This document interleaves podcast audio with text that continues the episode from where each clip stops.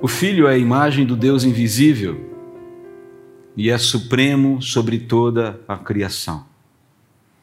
Pois por meio dele todas as coisas foram criadas, tanto nos céus como na terra, todas as coisas que podemos ver e as que não podemos, como os tronos, reinos, governantes e autoridades do mundo invisível. Tudo foi criado por meio dele, tudo foi criado para ele. Ele existia antes de todas as coisas e mantém tudo em harmonia. Ele é a cabeça do corpo, que é a igreja. Ele é o princípio supremo sobre os que ressuscitam dos mortos. Portanto, ele é o primeiro em tudo. Pois foi do agrado do Pai que toda a plenitude habitasse no Filho. E por meio dele, o Pai reconciliou consigo todas as coisas por meio do sangue do Filho na cruz, o Pai fez as pazes com todas as coisas, tanto nos céus quanto na terra. Isso inclui vocês, que antes estavam longe de Deus, eram seus inimigos, dele separados por seus maus pensamentos e ações. Agora, porém, ele os reconciliou consigo por meio da morte do filho no corpo físico. Como resultado, vocês podem se apresentar diante deles santos, sem culpa e livres de qualquer acusação. É preciso, porém, que continuem a crer nessa verdade e nela permaneçam firmes.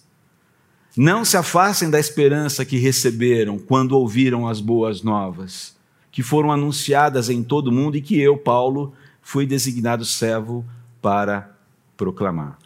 Poder sem limites. Fique tranquilo em relação ao tema dessa mensagem.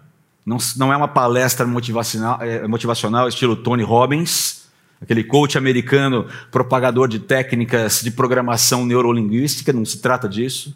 Tampouco trata-se de história ficcional do tipo: escritor loser encontra droga miraculosa capaz de hiperativar suas sinapses, tornando-se um ser sobre-humano. Sem limites. Você assistiu Sem Limites com Bradley Cooper, sabe do que eu estou falando. Filme interessante. Mas também não é aquela ideia de três amigos, um outro filminho que fez muito sucesso há uns 10 anos atrás, e já tem gente rindo porque sabe do que eu estou falando. Três amigos que adquirem superpoderes após a injeção de uma substância misteriosa. Sempre tem uma droga no meio dessa história. Você não sei se você reparou isso.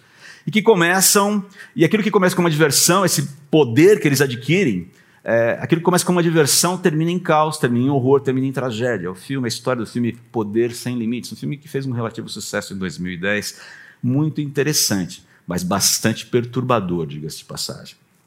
Fique em paz, não se trata de uma palestra motivacional estilo Tony Robbins e nada relativo a filmes, esse tipo de história. A ideia de poder sem limites, por que a ideia de usar esse termo? É porque a gente está falando do verdadeiro e único poder sem limites.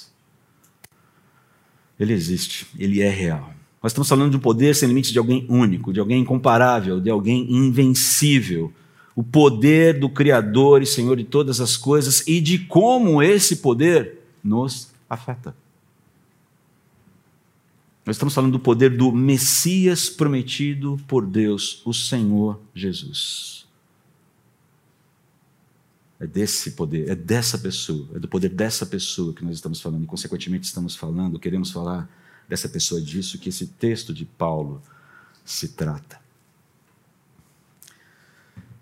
Esclarecimento aqui feito sobre o que não é e o que vai ser essa mensagem, essa reflexão. Quantos aqui estavam já no pré-culto hoje? Quem, já, quem chegou um pouquinho antes das dez e meia e acompanhou o pré-culto aqui na igreja? Levanta a mão bem alto para perceber quem já estava aqui. Tinha mais gente. Ah, vocês se lembram do que estava tocando no pré-culto, o que a gente estava exibindo no pré-culto? Se lembram? Qual era a, a obra exibida ali no pré-culto? Exatamente, nós estamos falando, nós, exibimos aqui um trecho de uma obra clássica de Georg Friedrich Handel, chamado oratório, é, O Messias, o oratório O Messias. E nós é, apresentamos aqui para vocês o 42º movimento dessa obra, 51 movimentos no total. O 42º movimento faz parte ali da, da terceira parte dessa peça monumental de Handel. Curiosidade sobre essa obra, e você vai falar, já deve estar se perguntando, o que isso tem a ver com a mensagem? Calma, em algum momento essas coisas se encaixam. Lá vem André de novo com as suas introduções que não acabam, né? É assim mesmo. Esse é o meu jeito, vai mudar, eu posso melhorar, mas enfim. Então preste atenção aqui porque isso é interessante. Essa obra foi composta em apenas 24 dias. Para ser apresentada na Páscoa de 1742 em Dublin, na Irlanda. E, e, o mais interessante é que ela foi resultado de uma santa provocação de um amigo de Handel chamado Charles Jennings. Charles Jennings era um editor, um cristão fervoroso, que vinha muito preocupado com o avanço de uma heresia que começou a ganhar muita força naquela época. Deísmo. O deísmo. E o que é o deísmo? O deísmo é uma visão meio que bem aristotélica sobre Deus, de certa forma. A gente pode dizer dessa maneira. Mas para explicar melhor, o deísmo não negava o ser de Deus e a transcendência de Deus. Ou seja, Deus existe, ele é necessário, ele criou todas as coisas aqui, mas ele vive a parte da sua criação. O que se negava dentro do deísmo era a presença e interferência de Deus depois dele ter criado tudo. Basicamente, Deus deu, criou tudo, perfeito, bonito, lindo, maravilhoso, deu corda, pôs para funcionar. Está funcionando direitinho? Chega, virem-se. Eu estou fora, vou tirar férias, vou viajar para alguma outra. Enfim, essa ideia de que Deus divorciou da sua criação depois de tê-la criado. Esse foi um dos primeiros efeitos do racionalismo iluminista do século XIX. Então, Charles Jennings está muito preocupado com esse pensamento que começa a crescer. A razão humana se torna senhora de todas as coisas e quer explicar tudo. E aquilo que não é explicado pela razão humana deve ser descartado. Então, basicamente, no primeiro movimento, ok, precisamos de Deus, as coisas existem, a gente está aqui, tem que se explicar essa existência. Mas esqueça-se, de que dessa ideia de um Deus que interfere. Então, milagres não existem, Deus não encarnou, Deus não se preocupa com a salvação de ninguém, a gente está sozinho do mundo e no máximo que você tem dentro da Bíblia é um amarrado de conjuntos éticos e morais que você tem que aplicar para a sua, para a sua própria vida. Deus te deu um presente, viva da melhor maneira que puder. E a eternidade? A eternidade é outra história. Esse negócio de eterno é só com Deus e você vai cair no esquecimento, cara. É um ateísmo é, são os primeiros germes de um verdadeiro ateísmo. É o ateísmo germinando no coração da humanidade ali. O deísmo nada mais é do que um ateísmo disfarçado. E Jennings está preocupado. E como resposta a essa heresia, o que, que Jennings fez? Ele compilou, ah, fez uma compilação da doutrina cristã, das profecias do Antigo Testamento sobre a vinda do Messias através do nascimento, crucificação, morte e ressurreição de Jesus, sua segunda vinda, o dia do juízo final, e desafiou Handel a musicar essa compilação. Tem aqui ó, uma compilação doutrinária cristã. Você faz a música agora? O Messias de Handel, então, nasceu de uma preocupação apologética, de uma preocupação em defender o cristianismo contra as heresias que estavam surgindo naquela época. Olha que interessante.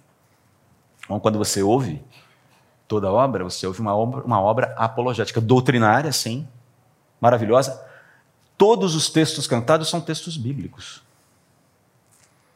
Handel não escreveu uma linha, até onde se sabe.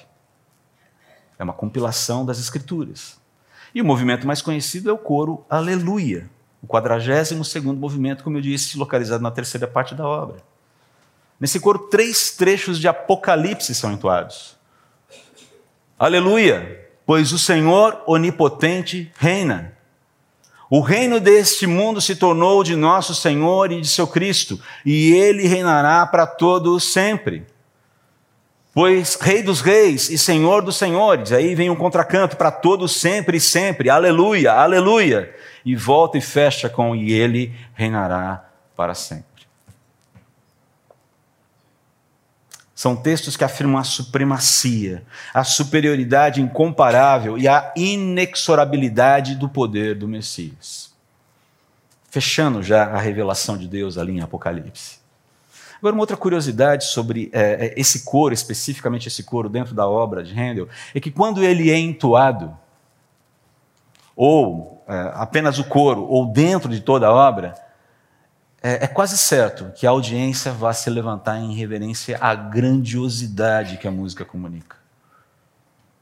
As pessoas ficam de pé e, e são impactadas pela grandiosidade e se colocam é, reverentemente em pé é, enquanto elas recebem toda aquela carga de informações bastante preciosa.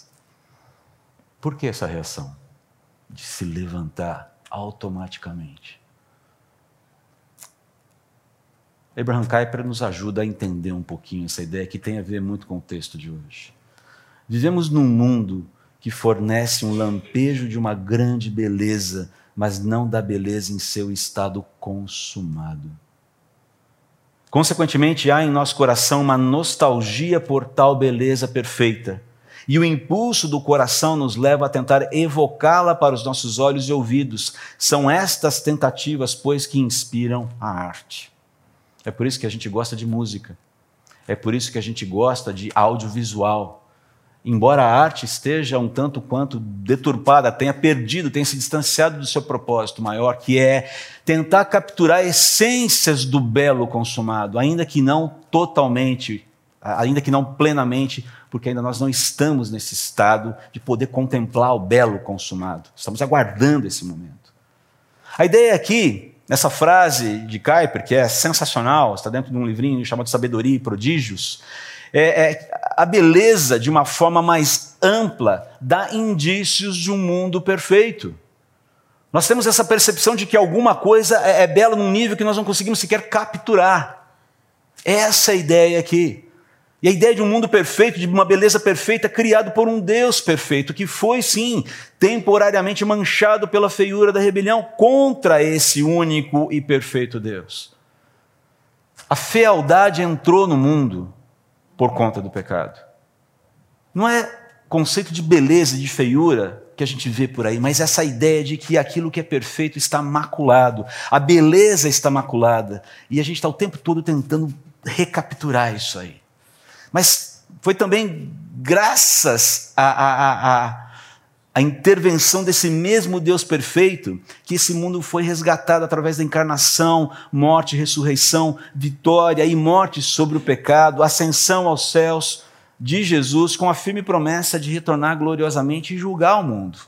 E é nesse momento em que o mundo vai ser definitivamente restaurado e a beleza será definitivamente consumada, excedendo a beleza original da criação. Essa é a ideia geral aqui. É uma discussão bastante interessante, bastante técnica, mas é, é essa ideia. Nós somos capturados, nós somos envolvidos por aquilo que é belo, porque ele comunica, ele aponta para algo que é belo num nível que nós não conseguimos sequer conceber. Nós somos fascinados pela beleza. Detalhe: essa fascinação ela também tem aspectos distorcidos. Nós somos contaminados por um conceito distorcido de beleza. Mas a, a, se há um conceito distorcido, é porque o conceito in natura existe. Ele está lá. A distorção não vive por si mesmo. Agora perceba que essa ideia de beleza consumada, essa ideia, essa coisa que nós olhamos, que nós admiramos, mas é, que nós não conseguimos capturar. Isso é poder sem limites. Essa é uma ideia que apresenta o conceito de poder, aquilo que nos enleva. Você é, é chamado, você é capturado por um, por algo que é muito maior do que você. Isso é poder sem limites.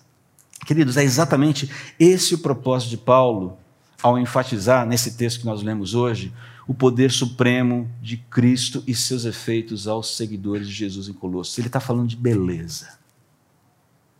Um poder que encanta pela sua beleza, pela sua grandiosidade. Quem é Jesus? Quem é Cristo? Quem é o Senhor? Para quem os seus seguidores devem viver e a quem eles devem agradar? Por que ele merece isso no final das contas? Quem é esse Jesus? O que Cristo fez pelos seus seguidores? Por que ele é tão diferenciado? Por que ele é tão importante? Por que ele é tão único? Você se lembra da, da, da afirmação de Paulo nos versículos 13 e 14, expostos na mensagem do domingo passado pelo David? Ele nos resgatou do poder das trevas e nos trouxe para o reino do filho, do seu filho amado, que comprou nossa liberdade e isso e perdoou os nossos pecados fomos resgatados de um poder por outro poder, maior que o poder das trevas. Esse poder nos transportou de uma condição para outra, uma condição que é permanente.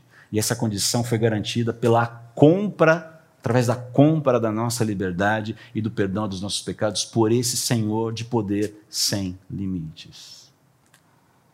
É isso que está sendo colocado aqui. Isso é poder sem limites. Queridos, voltando um pouquinho ali para toda essa, todo esse escopo, esse pano de fundo da, da, da, carta de Paulo aos Colossenses, os seguidores de Jesus em Colossos estavam tendo a sua fé duramente atacada por heresias que não somente supervalorizavam e distorciam a simbologia religiosa do Antigo Testamento, que apontava para Jesus, somando a isso elementos das religiões de mistério pagãs, como sobretudo, e aí era o grande e maior problema dessa heresia, eles diminuíam intencionalmente a importância do Filho como Deus e do papel de Jesus como o Cristo, o Messias de Deus.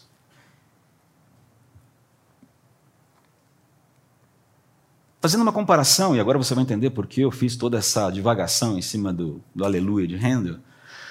A atitude dos hereges de Colossos seria algo semelhante a alguém se maravilhar com a aleluia de Handel, atribuindo a grandiosidade da música ao compositor, à música em si, ou aos músicos que a executam, negando a majestade daquele a quem a música se refere.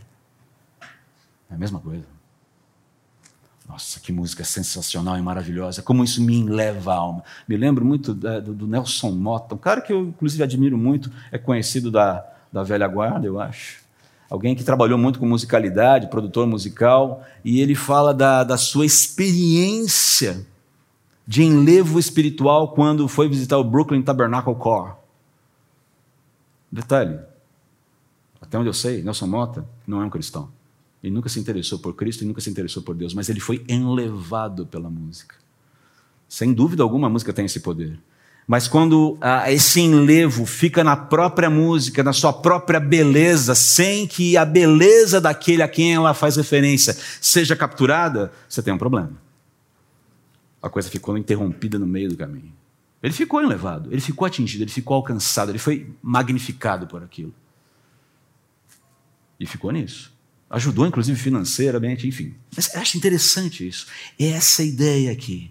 A heresia, ela vem justamente, ela, ela se instala justamente nesse aspecto da vida. Ela captura verdades. Ela é composta por verdades. Mas, na sua essência, ela oferece uma mentira. É contra isso que Paulo está reagindo. Paulo está reagindo, ele está reagindo a essas heresias com uma cristologia, uma doutrina sobre a pessoa de Jesus de altíssimo nível aqui.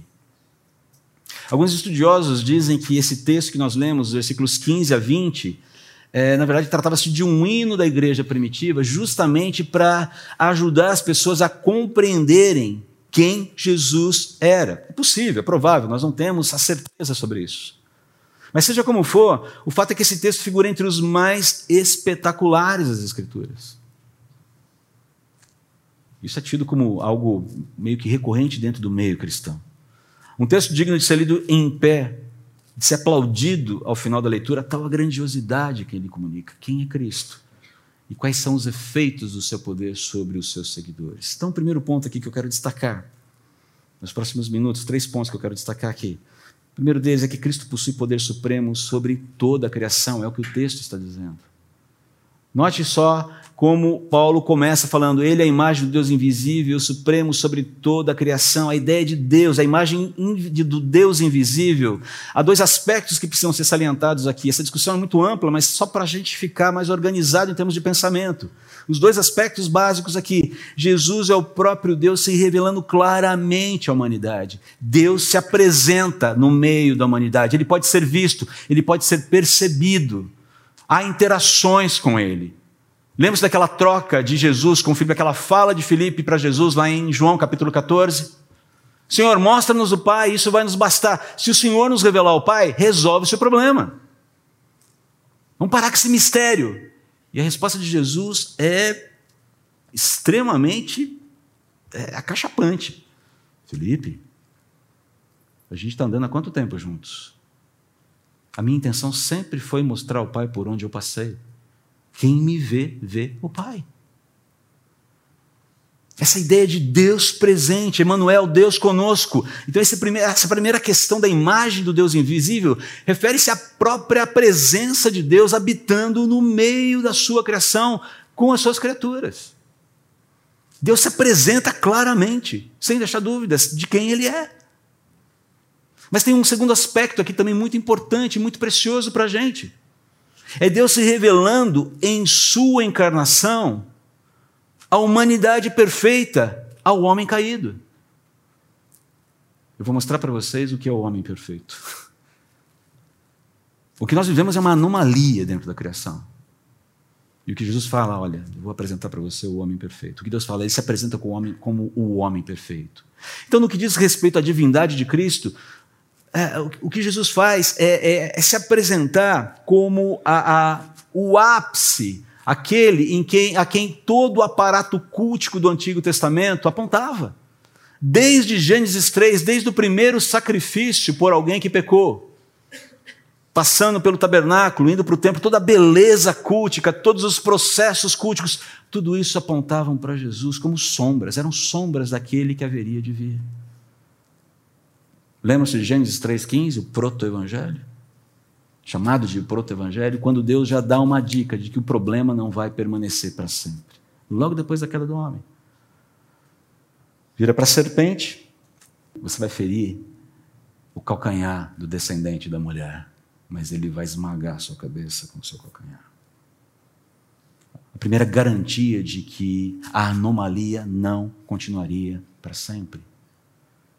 Jesus, então, é essa consumação de todas as expectativas da resolução de Deus de salvar a humanidade, sistematicamente pronunciadas no Antigo Testamento, continuamente faladas no Antigo Testamento dia após dia, semana após semana, mês após mês, ano após ano, tragédia após tragédia, alegria após alegria, você vê essa ideia de uma intervenção final de Deus em favor do seu povo, e Jesus é a consumação dessa intervenção. É Deus mesmo se apresentando para o serviço, de uma forma tremenda.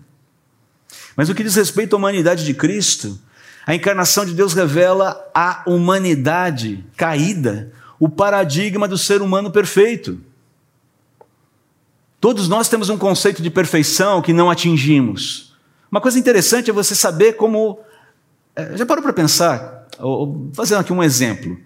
A gente sabe recomendar como as pessoas devem se comportar, não sabe? Pare para pensar quando você lida com o erro de alguém. Você automaticamente sabe que aquilo está errado.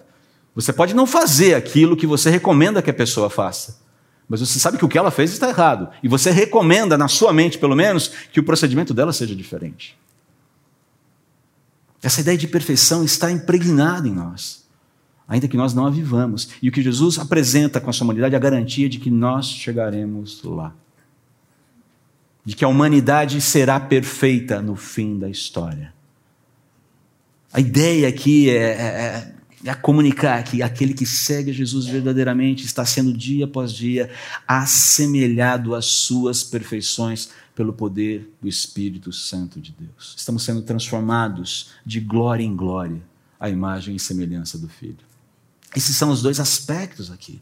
Mas perceba que Paulo continua dizendo: o Filho é o Supremo.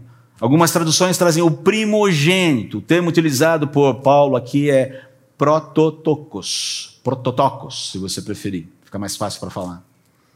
E apesar de ser um termo meio esquisito para a gente falar é, é, na língua portuguesa, é um termo que dá uma confusão lascada em torno da pessoa de Jesus.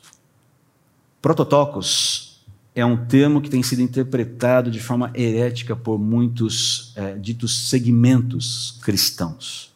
Ditos cristãos. E qual é a heresia relacionada a esse termo? A ideia de que Jesus, de que o Filho não é coeterno com o Pai. A ideia de que o Filho teria tido um começo. A ideia de que o Filho, de fato, teria sido a primeira criação do Pai. Não vou falar quem defende essa ideia, você já deve saber.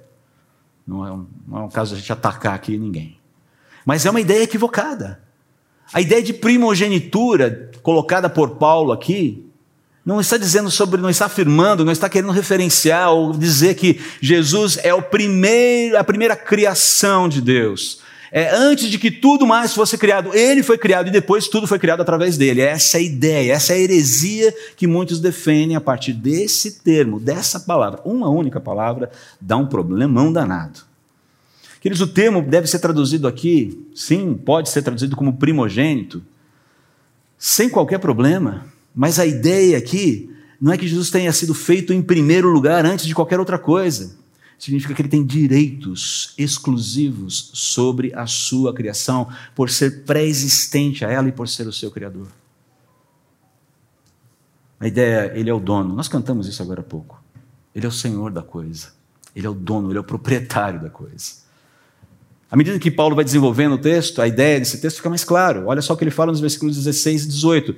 Jesus é o criador de todas as coisas. Ele é o criador de todo o cosmo. Ele é criador das coisas visíveis daquilo que nós vemos. E, e sejamos honestos, nem tudo que é visível nós podemos ver. A criação é por demais ampla para que nós a, a observemos totalmente. Você parou para pensar que a gente não consegue contemplar certas coisas que só Deus vê? Coisas visíveis que somente Ele vê.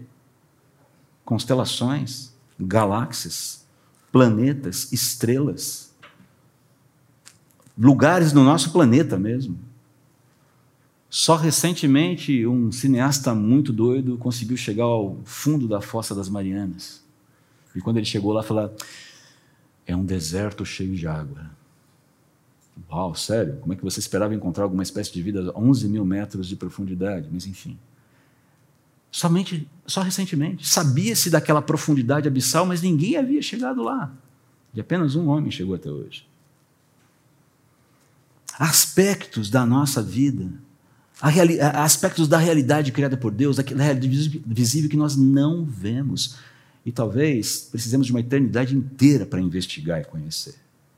Talvez seja por isso que precisemos de uma eternidade para conhecer a criação criada e então redimida por Deus. Mas vai além, ele continua falando, ele é criador de tudo e tudo foi criado para ele. Ele fala, ele é preexistente na sua criação, ou seja, ele não é criado, ele não tem início de dias. E olha só que interessante, ele mantém tudo em harmonia. Está falando do governo, da providência, alguém que governa os afazeres do universo, os afazeres do mundo.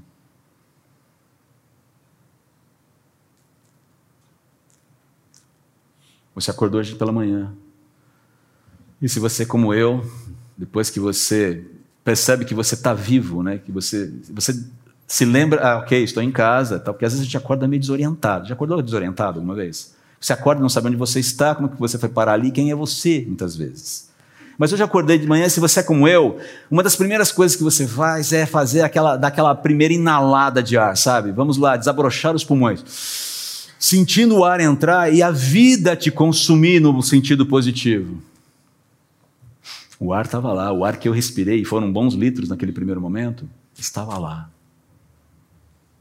A gente dá as coisas como muito certas, não é verdade? Mas o que, é, é, o que Paulo está falando aqui é que esse manter tudo em harmonia e a regularidade da vida existe porque o Senhor Jesus a sustenta com as suas mãos.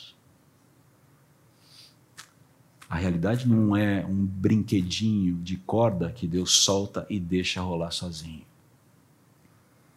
O mundo, ele tem essa regularidade.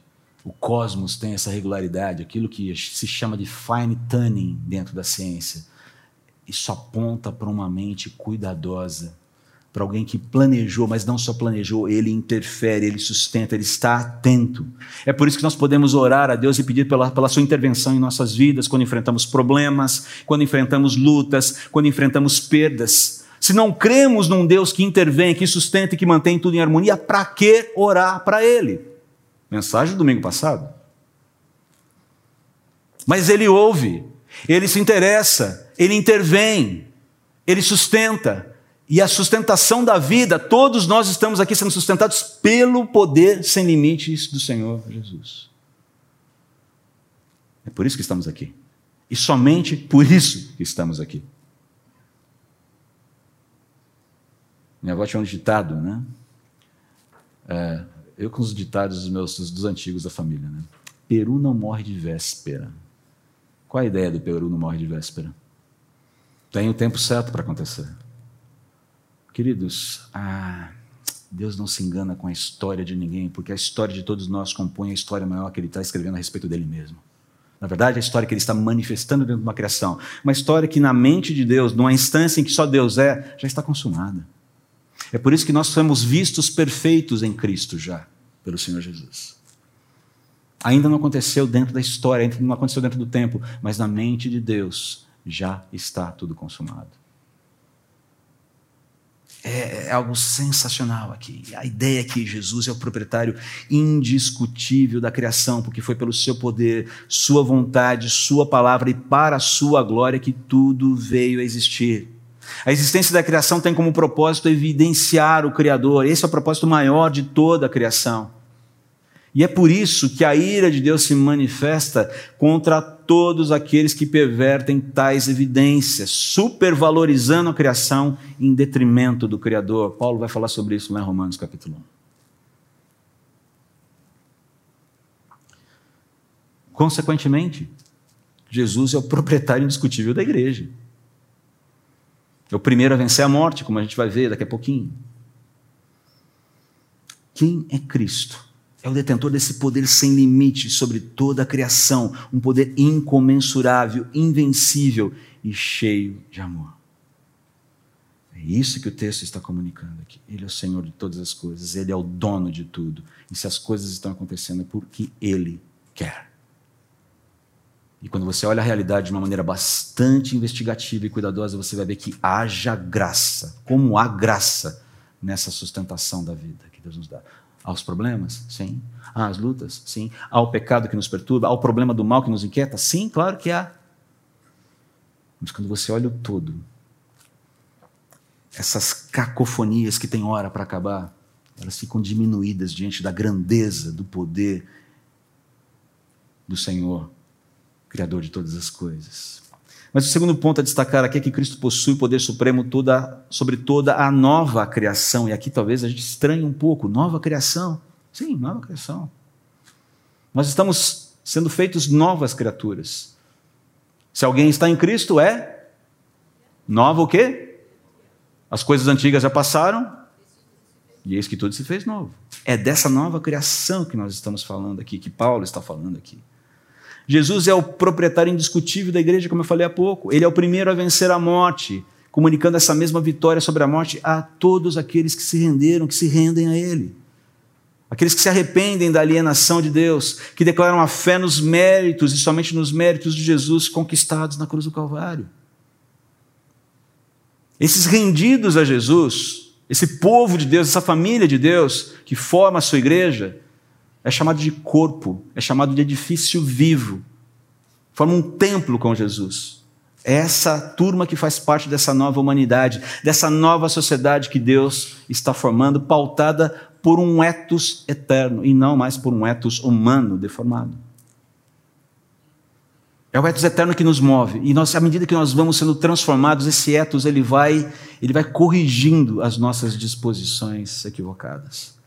É um etos permanente do qual fomos distanciados pelo pecado e agora somos representados a Ele. E Deus vai produzindo isso até culminar nas perfeições de Jesus, produzir as perfeições de Jesus em, em nós. E quando ele fala da plenitude, eu gosto muito do versículo 19, pois foi do agrado do Pai que toda a plenitude habitasse no Filho. Ah, isso significa que adulterar a importância, os atributos e a natureza de Jesus tal como revelados na escritura, nas escrituras, que era o que o pessoal, os falsos mestres de Colosso estavam fazendo, implica descaracterizar o próprio Deus e chamá-lo de mentiroso.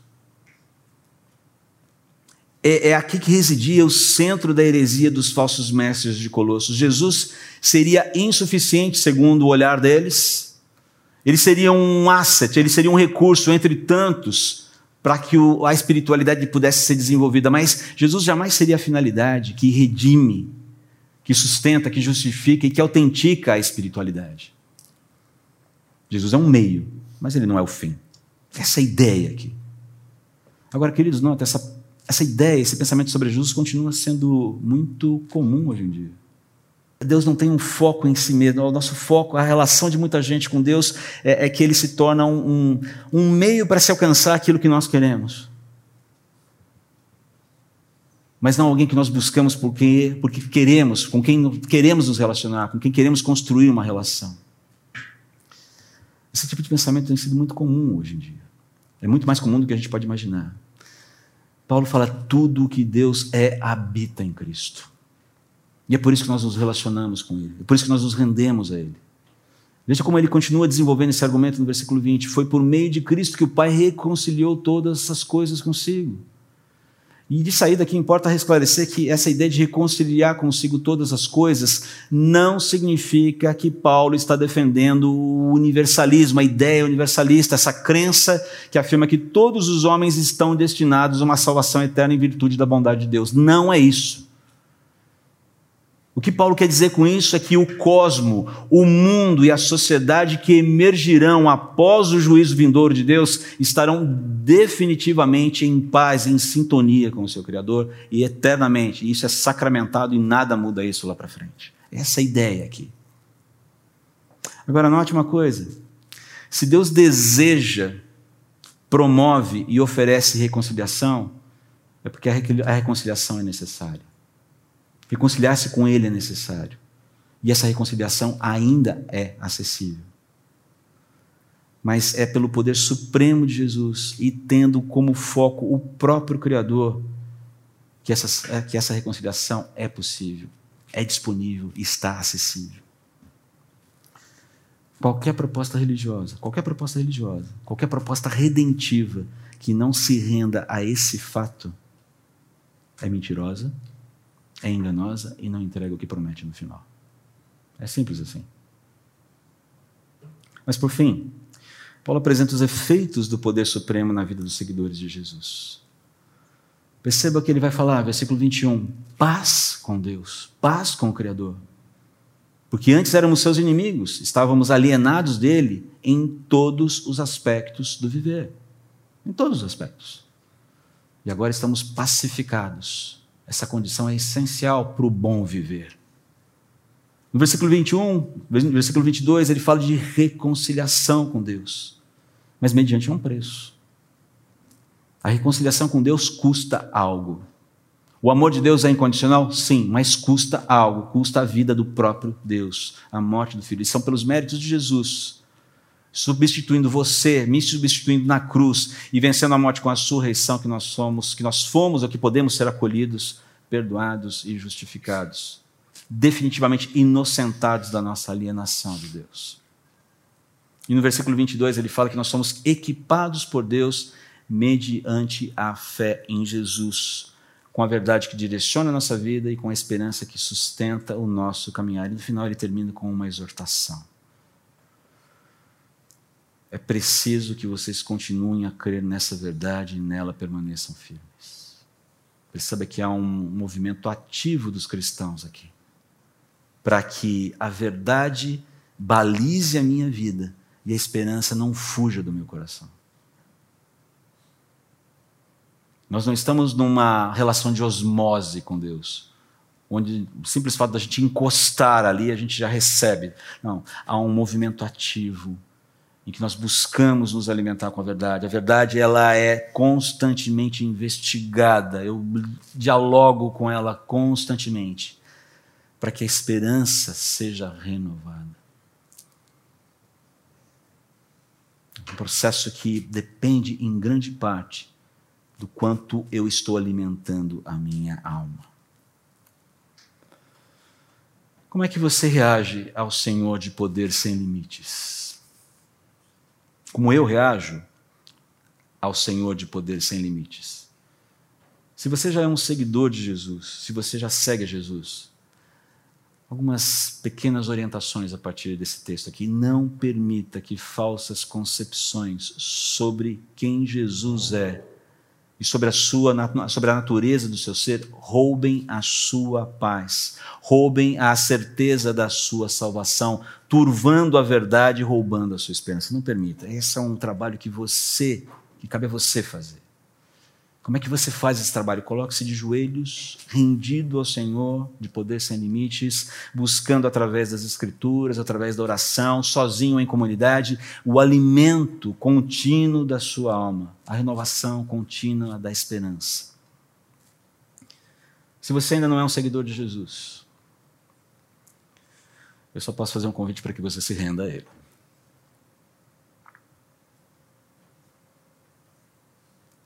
Tudo isso que é falado, ou é uma grande loucura,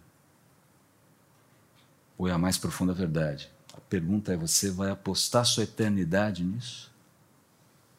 Ou você vai se render às muitas evidências que apontam para essa verdade? Romanos nos fala que todos pecaram, pecaram e estão destituídos da glória de Deus. Paulo continua falando nessa carta de Romanos também que, da mesma forma como o pecado entrou no mundo por um único homem, Adão, e pelo pecado da morte, assim também a morte veio a todos os homens, porque todos pecaram.